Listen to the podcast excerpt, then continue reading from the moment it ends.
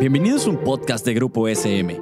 Aquí encontrarás charlas informales sobre educación, un espacio que entiende tu labor docente y los mejores tips para el nuevo contexto educativo. También un espacio donde papá y mamá se sentirán identificados. Hola, bienvenidos y bienvenidas a un episodio de nuestro programa El mundo de las emociones. Soy Yvonne Klein, especialista en educación socioemocional, y hoy exploraremos cómo manejar el enojo para que no nos cause tanto desgaste. Primero veamos qué es el enojo.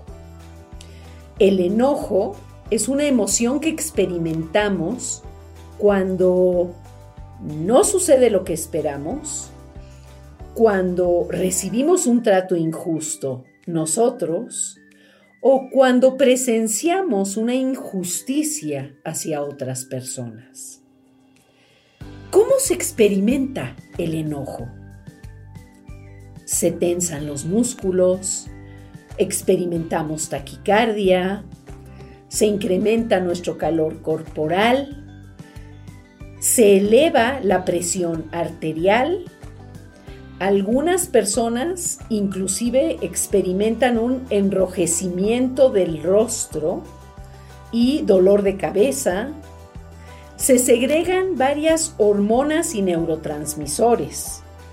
Por ejemplo, la noradrenalina y el cortisol, que son hormonas del estrés. La dopamina, que es una hormona que regula la atención y las funciones motoras, o sea, desde dónde nos desplazamos y movemos. El glutamato, que agiliza la comunicación entre neuronas. ¿Por qué? Porque tenemos que reaccionar ante una amenaza. Y automáticamente se disminuye la producción de serotonina, que es la hormona del bienestar y la felicidad, porque estamos en modo alerta. ¿Cuál es la función del enojo? Bueno, por un lado, establecer límites. Por otro, es una respuesta de sobrevivencia ante una amenaza que estamos captando. Por ejemplo, ante el acoso escolar que un eh, estudiante o una estudiante puede experimentar, pues el enojo es lo que le permite poner un alto y pedir ayuda y actuar. Podemos decir que hay un emocionómetro del enojo. En el caso del enojo, el emocionómetro iría en forma ascendente por las siguientes emociones. Preocupación, molestia, irritación, enojo, ira y violencia. La preocupación, la molestia, la irritación y el enojo son emociones funcionales necesarias, son emociones positivas. Lo que no es tan funcional es la ira y la violencia pues podemos causarnos daño a nosotros y a otros.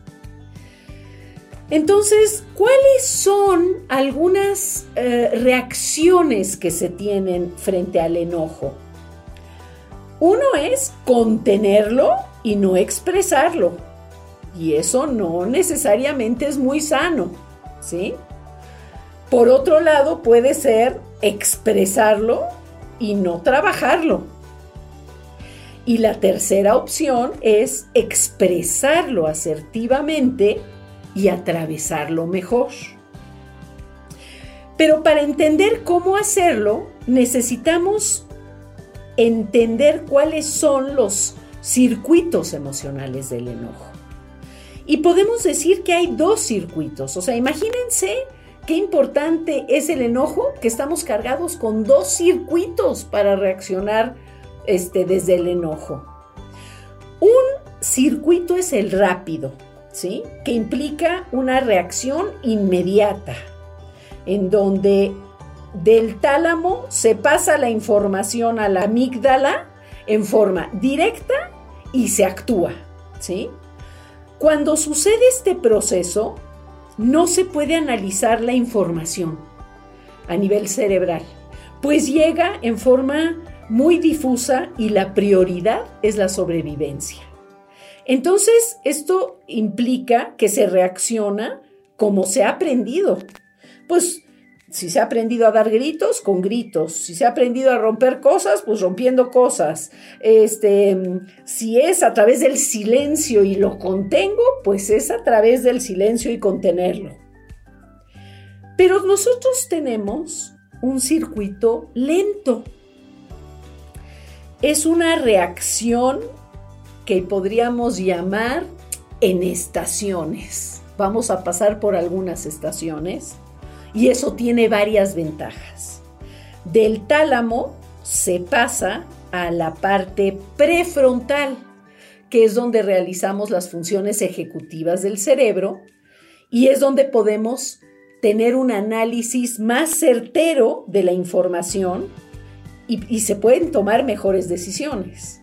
Entonces, al usar la parte lenta, entonces se analiza y después se pasa a la amígdala y se reacciona, ¿no? Entonces, este circuito requiere tiempo. Hace muchos años, cuando probablemente no habías nacido, en la tele, cuando yo era jovencita, había un, un anuncio en televisión para proteger a los niños de la violencia de los padres y decía, antes de pegarle, cuenta hasta 10.